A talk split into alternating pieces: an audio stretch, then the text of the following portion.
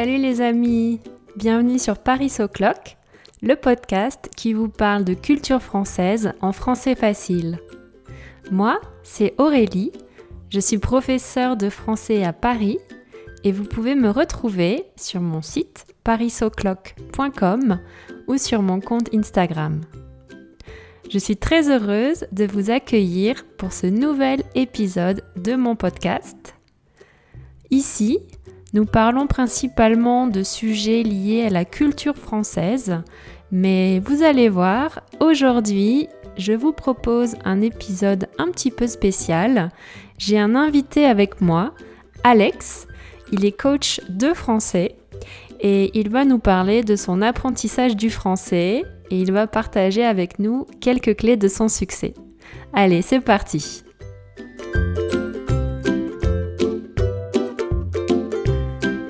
Salut Alex Salut Aurélie, ça va? Ça va et toi? Ça va très bien, merci.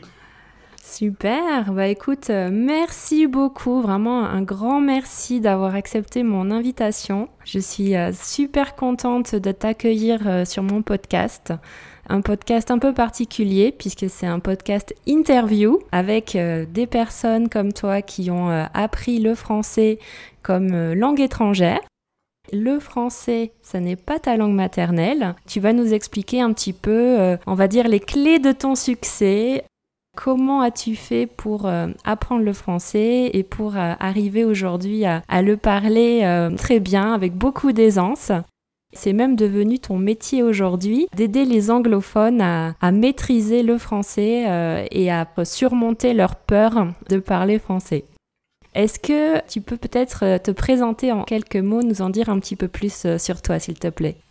Oui, bien sûr. Tout d'abord, merci de m'avoir invité à faire ce, podcast avec toi. C'est un grand plaisir. Bah oui, tu as raison. Le français n'est pas ma langue maternelle. Je suis anglais de Londres et euh, ça fait euh, presque cinq ans que je suis en France. Euh, je suis à Montpellier où je vis depuis presque le tout début parce que j'ai passé un mois pareil au début. Mais oui, ça fait euh, cinq ans euh, que je suis à Montpellier et euh, je suis je suis tombé amoureux de la langue française et ça c'est la raison pour laquelle je suis venu en France. C'était pour le plaisir et pour accepter un challenge personnel. Et maintenant, cinq ans plus tard, je suis coach, coach de français pour les anglophones qui ont du mal à progresser en français et qui ont du mal à, à s'améliorer, à améliorer leur expression orale en particulier. Et euh, je trouve ça un métier très euh, très riche qui me permet de de rencontrer des des belles personnes qui ont des rêves de, de parler le français et c'est un plaisir de les aider à, à réussir. Est-ce que tu peux nous expliquer un petit peu au début, quand tu es arrivé, comment ça s'est passé pour toi? Concrètement, qu'est-ce que tu as fait pour euh, améliorer ton français? Oui, avec plaisir. Quand je suis arrivé à, Montpellier, j'avais, je dirais, j'avais un niveau euh, A2, B1. J'avais les connaissances au niveau A2, si je peux dire ça. Mais mon niveau oral était très faible j'avais beaucoup de peur de, parler. Et ça, c'est une des raisons pour lesquelles je voulais venir en France, pour me pousser, pour me, euh, forcer un peu de, de parler, de, de, sortir de ma zone de confort. Et au début, pendant le premier mois, je suis allé à, l'école de langue euh, à Paris pour euh, un cours intensif. Et ça, je, l'ai détesté parce que c'était c'était trop dur. Oui, il y avait la pression dont j'avais besoin, mais je, je trouvais que ça allait trop vite pour moi et que j'avais pas le, le temps pour parler autant que euh, je voulais. Et donc, j'ai pris la décision de partir après que deux ou trois semaines sur euh, quatre pour, euh, pour essayer de, de, bah de, de profiter euh, un peu de, de la vie en France et pas trop subir au stress. euh, parce que à, à cette époque-là, c'était c'est devenu un peu trop stressant et je me dis mais je veux pas ça, je veux continuer à apprendre à mon à mon propre rythme. Et je me dis, bah, j'utilise déjà l'Internet pour apprendre. Pourquoi pas continuer à faire ça? Et à, à, suivre un chemin un peu moins typique peut-être.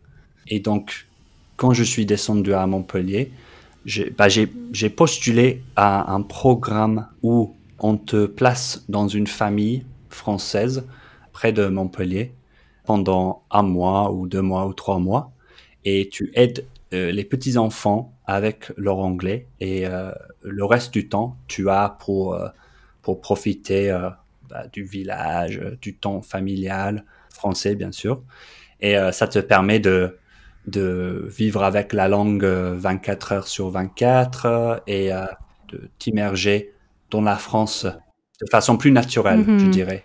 Et, et, comment tu as choisi Montpellier? Tu étais déjà allé à Montpellier avant ou c'était un peu le hasard ou? Je, Jamais, je j'étais jamais euh, allé à Montpellier, euh, mais je savais que je ne voulais pas rester à Paris. En grandissant à, à, Londres, je, je n'aimais plus les, les, grandes villes, mais la, la, raison pour laquelle je, je suis arrivé à, à Paris, c'était parce que euh, j'avais une amie là-bas.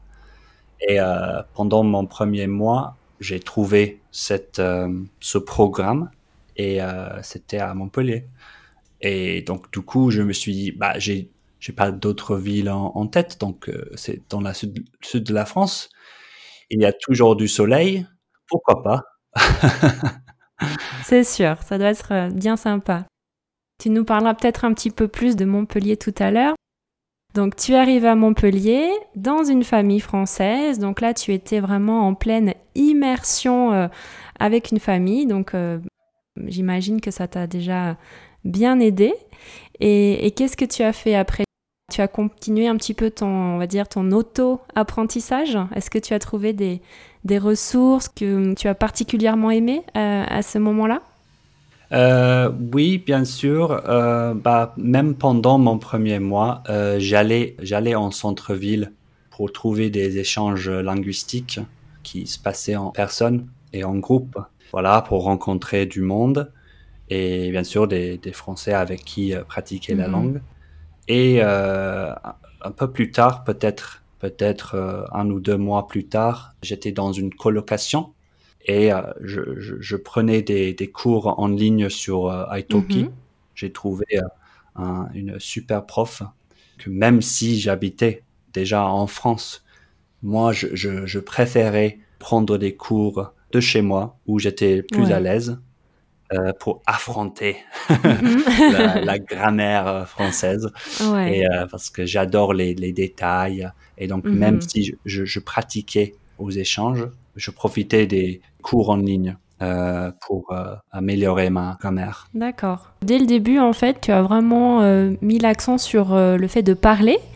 Et, et ça, c'est bien, en fait, parce que c'est vrai qu'il y, y, a beaucoup de gens qui ont un petit peu peur de parler, qui préfèrent étudier peut-être plus la grammaire au début, mm. apprendre du vocabulaire, et ils se disent que quand ils auront un meilleur niveau, commenceront à parler.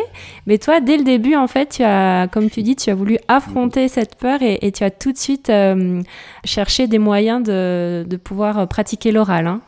Oui, mais ce, ce qu'il faut comprendre, c'est que même quand je suis arrivé en France, je, je n'étais plus débutant. J'avais commencé l'année précédente, quand j'étais en Australie. C'était là-bas que je rencontrais Juste pour vous donner mhm. une très brève histoire, je, je, rencontrais en Australie plein de francophones et c'était là-bas où j'ai commencé à, à, apprendre le français.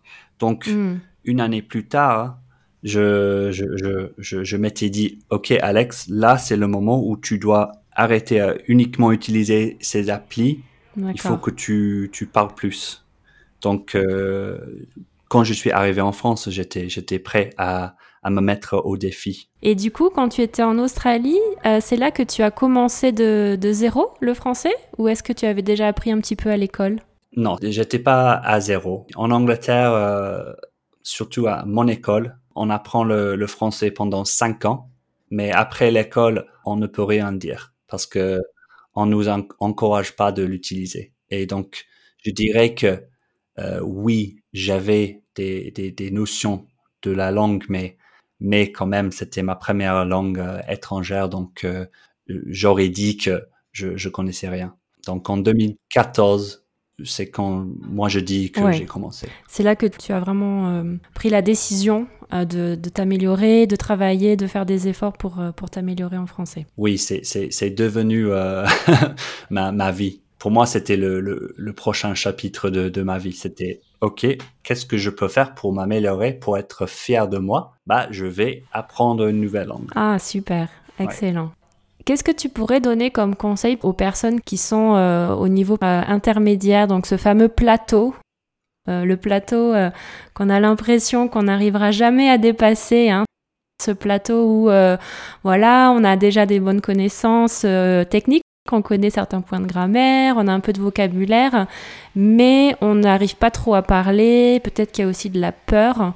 Est-ce que tu te souviens, toi, quand tu as dépassé ce, plateau, comment tu t'es senti? Euh, Oui, je m'en souviens comme c'était hier. En fait, je, trouve qu'il n'y a pas qu'un seul plateau intermédiaire. Je, trouve hmm. que le niveau intermédiaire, c'est comme le, le mont Everest ou, le mont Blanc, si on parle à la française. Euh, c'est vraiment difficile, mais euh, je dirais aux apprenants qui se trouvent à ce plateau qu'il faut avoir un plan. Il faut être capable de bien analyser sa situation et euh, l'ensemble de techniques qu'on utilise pour s'améliorer. Et si après quelques semaines ou peut-être quelques mois, on trouve que qu'on ne progresse pas et on est on est souvent stressé après avoir parlé français. Il faut être capable de dire de se dire OK, je vais essayer autre chose parce que je je vois que mon temps est précieux et je ne veux pas me sentir comme ça euh, à chaque fois. Donc je vais essayer autre chose.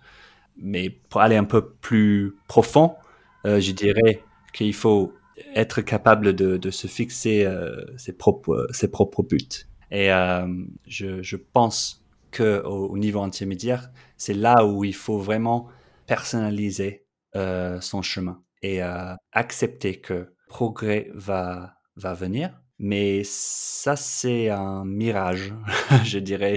Et si on arrive à, à minimiser la montagne devant nous, je dirais que la tâche devient plus facile et moins intimidante.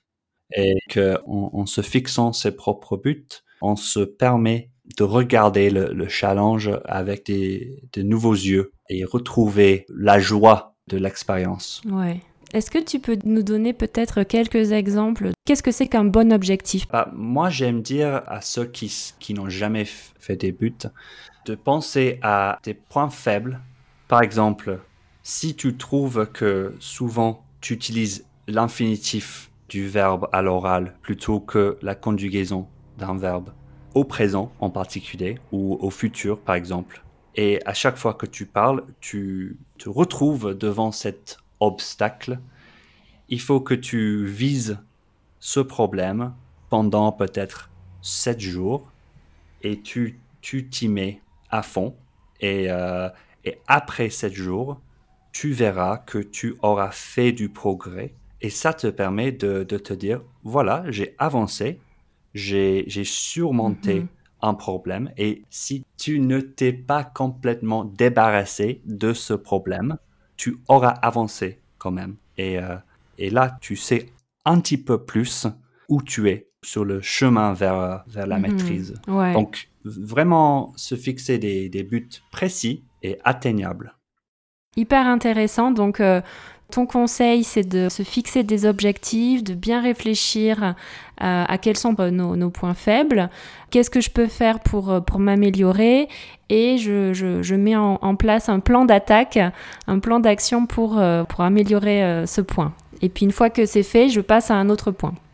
Oui, exactement. et petit à petit, tu vas mieux voir ce dont tu es capable ça te permet de se fixer des buts encore plus, euh, plus efficaces pour toi. Et ça, c'est vraiment important. Être conscient de, de toi et de tes points forts, de tes points faibles. Et aussi, un dernier point que, que je souhaite faire, sois curieux. mhm. adore la langue, adore les mots et la logique derrière les mots. Et mhm. tu vas apprendre quelque chose tous les jours si tu apprendras à adorer le challenge mhm. d'apprendre la langue. Oui, c'est ça. C'est vrai que, comme on l'a dit, apprendre une langue, ça prend du temps. Tu compares ça à, monter l'Everest ou le Mont Blanc. Moi, parfois, je dis aussi que c'est un peu comme un marathon. Mais c'est vrai qu'il faut apprécier le chemin, en fait. Il faut apprécier chaque étape et, être satisfait de chaque... Euh, petite amélioration qu'on peut noter. Euh, c'est vrai que si on, se focalise uniquement sur le point d'arrivée, on peut être un peu frustré parce que ce point est peut-être euh, loin. Euh, alors que si on arrive à prendre du plaisir au fur et à mesure du chemin, c'est peut-être plus satisfaisant et c'est comme ça qu'on arrive à continuer et à, durer dans le temps et à pas abandonner. Oui, tout à fait. Et euh, je sais que c'est très simple à dire et c'est très difficile à, mettre en place, mais il faut entendre ce conseil encore et encore pour que, pour que, tu, y, tu y crois. Une autre question pour toi, euh, qu'est-ce qu'on pourrait euh, conseiller aux personnes qui ont justement peur de parler? Euh, Ça, c'est un blocage qu'on rencontre, qu'on rencontre souvent avec les, apprenants. les personnes qui ont peur de parler, mm. qui attendent justement de faire une phrase parfaite, qu'est-ce qu'on peut leur dire à ces gens-là? Je dirais que il faut faire en sorte que tu parles aux bonnes personnes c'est-à-dire euh, aux personnes qui te donnent le temps euh, pour t'exprimer. Parce que si tu as ce temps-là, tu vas avoir plus de confiance. Je dirais que si tu as peur de parler, c'est peut-être parce que tu as déjà essayé de parler, mais tu as parlé aux gens qui n'ont aucun temps pour toi, et vu que toi, il te faut plus de temps pour euh, réfléchir aux mots que tu vas utiliser, tu perds la confiance dès qu'il t'ignore ou dès qu'il dès qu'il s'énerve de, de toi. Et c'est, c'est vraiment pas ta faute, mais c'est l'impression que tu as quand tu fais face à, à cette situation encore et encore. Donc, je te dirais de te mettre dans les environnements qui sont faits pour euh, encourager euh, les apprenants euh, comme toi, apprendre à te donner le temps. Parce qu'avec le temps, tu auras la confiance. Et si tu es quelqu'un qui n'a pas déjà essayé de parler, euh, je t'encourage de vraiment te poser la question, pourquoi? Pourquoi j'ai peur de parler? Euh, D'où vient cette peur? Et je pense que si tu arrives à, à répondre à cette question, tu seras capable de, de l'affronter. C'est vrai que trouver les bonnes personnes, déjà, c'est une première étape il y a forcément une personne dans votre entourage qui est un petit peu plus patiente, qui accepte toujours de, prendre le temps de parler avec vous. Donc effectivement, peut-être vous pouvez mettre en place euh, d'aller prendre euh, un café avec cette personne, euh, peut-être une fois par semaine, pour être à l'aise et pour pratiquer puis se, lancer en fait. Hein. Il n'y a peut-être pas non plus de, de recette magique, il faut, il faut essayer. Et puis quand on essaye, au début c'est difficile et puis petit à petit c'est moins difficile. Oui, à la personne qui, qui n'a pas encore euh, eu le courage pour parler, laisse-moi euh, rapidement euh, te raconter une petite histoire de quand moi je, je venais d'arriver à, à, Paris et j'avais trop peur, j'avais beaucoup de, de connaissances et de, de notions, comme je disais tout à l'heure, de la langue française, mais que à chaque fois que je voulais ouvrir ma bouche et parler, j'avais une, crise de, peur et de, confiance. Et je me rappelle une fois, j'étais au supermarché près de la gare du Nord euh, à Paris et je pense que j'y étais pendant dix minutes et je voulais euh, trouver le courage pour demander à un responsable où se trouvaient les œufs. C'est une phrase très simple, mais moi je pense trop euh, aux mots que je veux utiliser parce que je, je souhaite être parfait. Et euh, donc, euh, j'ai, j'ai, fait je, peut-être quatre ou cinq tours du supermarché. Et à la fin, quand j'ai, quand j'avais réussi à trouver mes mots, j'ai dit, excusez-moi, monsieur, où sont les œufs, s'il vous plaît? Et il m'a regardé, il a pointé vers, vers un, un étagère juste devant moi. Il m'a laissé. Donc, il n'y avait aucune raison d'avoir peur. C'était là où je me dis, ah, c'est pas aussi difficile que ça. Et donc, le message là, c'est que c'est jamais aussi difficile que tu le crois. Euh, mais moi, j'ai ce fort souvenir et c'est très personnel et j'en suis très fier. Donc, euh, je, veux que toi, euh, cher euh, apprenant, que toi, tu, tu trouves ton fort souvenir et que euh, dans cinq ans, tu, tu, tu y repenses et tu, tu souriras. ouais. C'est super, mais c'est vrai que dans l'apprentissage d'une langue, on a, je pense tous des moments comme ça où on se dit ah ouais, ça y est en fait, là j'arrive à poser une question, là j'arrive à comprendre quelque chose. Et, et c'est vrai que c'est des moments euh, importants. Et c'est peut-être des moments justement euh, auxquels on peut s'accrocher quand on a un petit moment de découragement Qu'est-ce que tu fais justement dans les moments où tu te sens un petit peu découragé, où tu as l'impression que ça marche pas trop? Comment tu fais pour euh, rester euh, motivé dans ces moments difficiles? Je dirais que personnellement, moi, j'ai jamais eu un problème avec la motivation. C'est parce que je sais depuis le début pourquoi j'apprends le français. Et c'était toujours clair pour moi et c'était toujours très personnel. Quand la raison est personnelle, tu as une connexion émotionnelle à cette raison. Et donc, à chaque fois que tu, que tu te sens euh, faible, que tu trouves que tu peux rien dire euh, correctement en français, si tu sais bien pourquoi tu te, tu es sur ce chemin, tu auras encore de, de motivation le, le lendemain. Tu trouveras une solution. Mais je dirais que la motivation va et vient. Ça, c'est très, très important à savoir. Et donc, j'ai appris à développer une sorte de autodiscipline parce que, à mon avis, on peut pas dépendre de la motivation, mais on peut faire de notre mieux que la motivation nous revient. Et pour faire en sorte que la motivation nous revient, il faut qu'on apprenne à continuer à, à prendre du français tous les jours, même si euh, on, a la flemme, même si on n'en a pas envie. Et donc ça développe euh, cette, cette autodiscipline et, donc tu retrouves la motivation plus vite aussi. Mm-hmm. Ok, super intéressant. Euh, alors, bah, écoute, merci beaucoup d'avoir partagé avec nous un petit peu voilà, les clés de ton succès. Est-ce que tu as quelque chose que tu voudrais ajouter? Tu m'as demandé tout à l'heure des outils ou des ressources euh, que je, que je conseillerais. En fait, je, je vous ai, je vous en ai pas donné. Oui. J'utilise euh, toujours euh, Reverso Context, l'appli mobile et, et, et l'appli pour l'ordinateur. Bah, dans le dans le navigateur, c'est mon traducteur préféré parce que j'ai j'ai des traductions en contexte et on a toujours au moins 10 résultats. Donc, ouais pour moi, c'est plus fiable qu'une traduction euh, euh, faite par une machine comme Google Translate. Parce que on peut, pour, pour certaines traductions, si c'est une phrase rare ou atypique, avoir le, le choix sur euh, euh, 10 traductions t'aide à, à, à, prendre une bonne décision. Je dirais que Reverso Context euh, et Italki sont mes deux ressources euh, que je recommanderais. Ok, super. Bah, écoute, euh, merci beaucoup d'avoir partagé tout ça avec nous. Euh, en quelques mots, est-ce que tu peux nous parler maintenant un peu de ton, expérience euh, avec la France? Donc, tu nous as parlé de, Montpellier. Finalement, tu es arrivé un petit peu par hasard.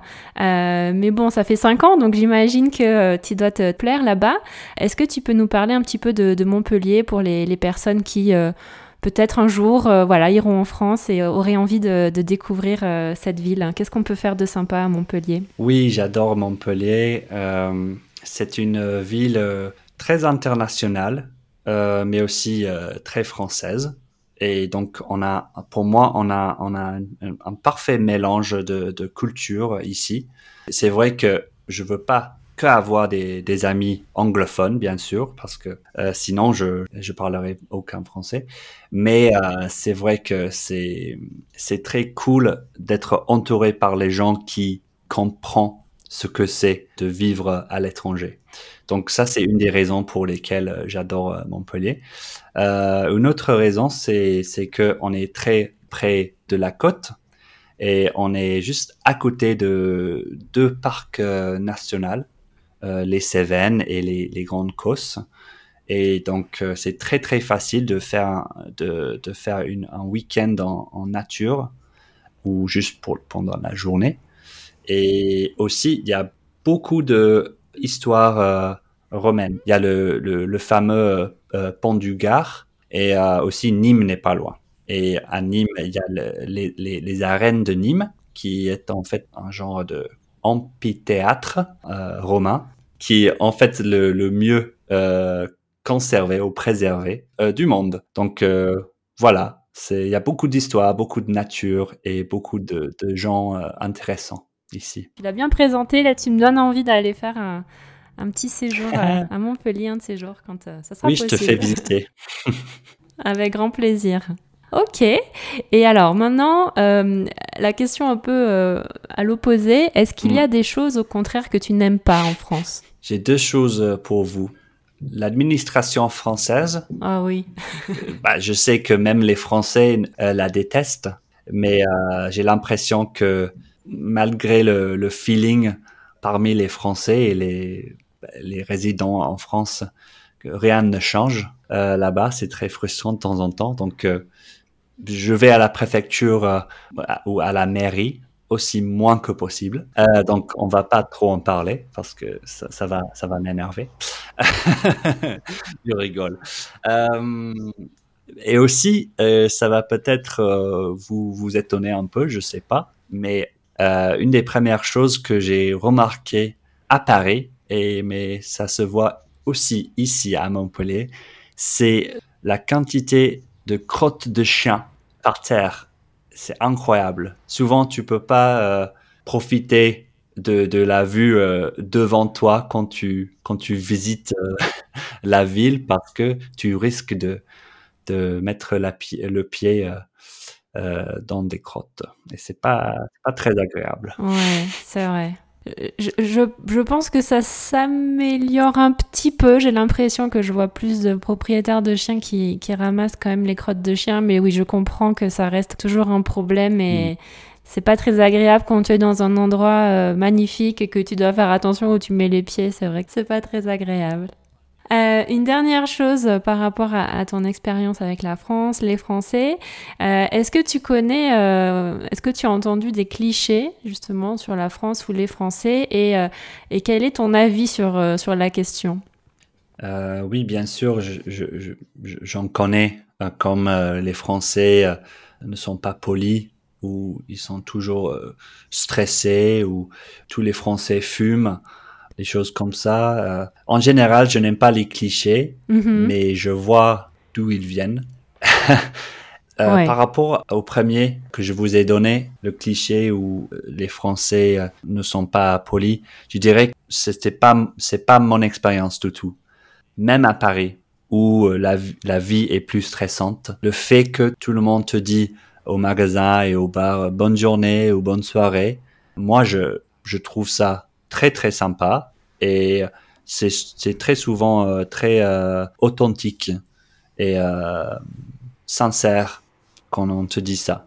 Et c'était mon expérience à Paris et mon expérience ici à Montpellier. Mais après ça, je dirais que oui, je préfère juger l'individu. Et voilà, parce que je, trouve que c'est beaucoup plus intéressant que dire que tout une peuple est, comme ci ou comme ça. Ok, super. Bah, écoute, un, grand merci d'avoir parlé un peu des clés de ton succès, euh, de ton expérience euh, en France euh, avec les Français. Qu'est-ce que tu pourrais dire aux personnes qui voudraient te contacter parce qu'ils ont, ils ont besoin d'aide là, ils sont bloqués, ils n'arrivent plus à progresser, à rester motivés Qu'est-ce qu'ils peuvent faire pour, pour te contacter et, comment tu peux les aider? Oui, bah écoute, si, euh, si cher apprenant, euh, tu, tu te trouves euh, bloqué ou tu trouves que, que tu ne progresses plus en ce moment, je te comprends. Je, je, j'étais où tu, où tu es maintenant et je, je, comprends. Surtout si, si tu es anglophone. Et donc, euh, si, si jamais tu veux des conseils ou tu veux, tu veux me parler de, de ta situation, euh, je te, je te recevrai avec plaisir euh, sur, euh, sur mon compte euh, Instagram ou par mail. Les deux sont, sont, sont des très bonnes manières de me contacter. Euh, sur Instagram, c'est French in Plain Sight, en un mot, c'est un, un, seul mot, ou frenchinplainsight.com, mon site web, et où tu peux me contacter euh, via le, le, lien. Donc, euh, oui, j'ai hâte de, de, de, de, de te rencontrer. Ok, donc je vais mettre euh, dans la transcription, évidemment, je vais bien euh, mettre tous les liens pour que les gens puissent te retrouver. Donc ils t'écrivent et après, je crois que euh, tu peux les recevoir par, par, par Skype ou par une autre plateforme. Tu, voilà, tu peux discuter à, à distance avec les gens pour qu'ils t'expliquent. Oui, on peut échanger des, des, des, messages très facilement, très, de façon très euh, décontractée. Euh, mm -hmm. Sur Instagram, c'est très facile je peux, je peux te poser quelques questions. Et si après, on, on, on veut, on veut se, se retrouver, euh, entre guillemets, en vrai, euh, on peut peut-être s'appeler par Instagram ou oui, par Skype, par Zoom, mm -hmm. comme ça. Le mot de la fin maintenant, est-ce que tu as un mot préféré en français? Peut-être parce que tu aimes bien euh, comment on, on, le prononce ou alors parce que tu aimes bien que, que ça représente en fait, oui, pour, pour les deux raisons que tu viens de donner. J'adore ce mot pour euh, comment ça se prononce et euh, oui, pour le, pour le son que ça, ça produit quand on le prononce et aussi pour ce qu'il représente. Et ça, c'est le mot éphémère. Ah, c'est joli. On a, on a le, le, le, même mot en anglais, ephemeral, mais honnêtement, j'ai trouvé le, le, mot français avant le mot anglais. Et c'est parce qu'en anglais, c'est plutôt formel. Et je comprends que c'est assez élégant en, en, français aussi, mais ça se dit euh, dans la vie de tous les jours plus qu'en anglais. Et je, je, je, le trouve très très joli, juste le, le son, mais aussi il représente pour moi qu'il faut profiter de, du présent, de l'instant présent. Ça s'applique aussi à, à l'apprentissage mm -hmm. du, du français. Mm -hmm, c'est mmh. vrai, c'est une belle conclusion. Ok, super. Bah, écoute, encore une fois, un grand merci pour tout ce que tu as partagé avec nous. Je suis sûre que ça va être très utile pour euh, les personnes qui apprennent le français, qui avaient besoin d'un petit euh, coup de motivation. Là, je crois que tu leur as donné plein de super bonnes idées. Donc euh, n'hésitez pas à aller voir sur mon site euh, la transcription pour retrouver tous les conseils et puis pour euh, voilà trouver le, le, lien vers euh, le site de Alex si vous voulez le, contacter pour avoir des conseils plus euh, personnalisés. Merci beaucoup Alex d'avoir participé, c'est très gentil à toi. Je te souhaite euh, une bonne continuation, une, une, bonne soirée et je te dis à, à, très bientôt. Oui, merci encore une fois Aurélie. C'est toujours un plaisir de parler du, de l'apprentissage du français et euh, j'espère te parler euh, très bientôt. Oui, moi aussi. Merci beaucoup. Allez, à bientôt. Salut. À bientôt. Salut. Voilà les amis, c'est tout pour aujourd'hui. J'espère que vous avez aimé cet épisode. Si vous aussi, vous avez envie de participer à ce podcast, comme Alex, pour nous parler de votre expérience avec l'apprentissage du français, n'hésitez pas à m'écrire. Je serai ravie de discuter avec vous. N'oubliez pas que vous pouvez retrouver la transcription de cet épisode sur mon site parisoclock.com avec une liste de vocabulaire et un quiz pour tester votre compréhension. Vous pouvez aussi me retrouver sur Instagram. Tous les jours, je vous donne une nouvelle pièce de puzzle pour mieux comprendre la culture et la langue française.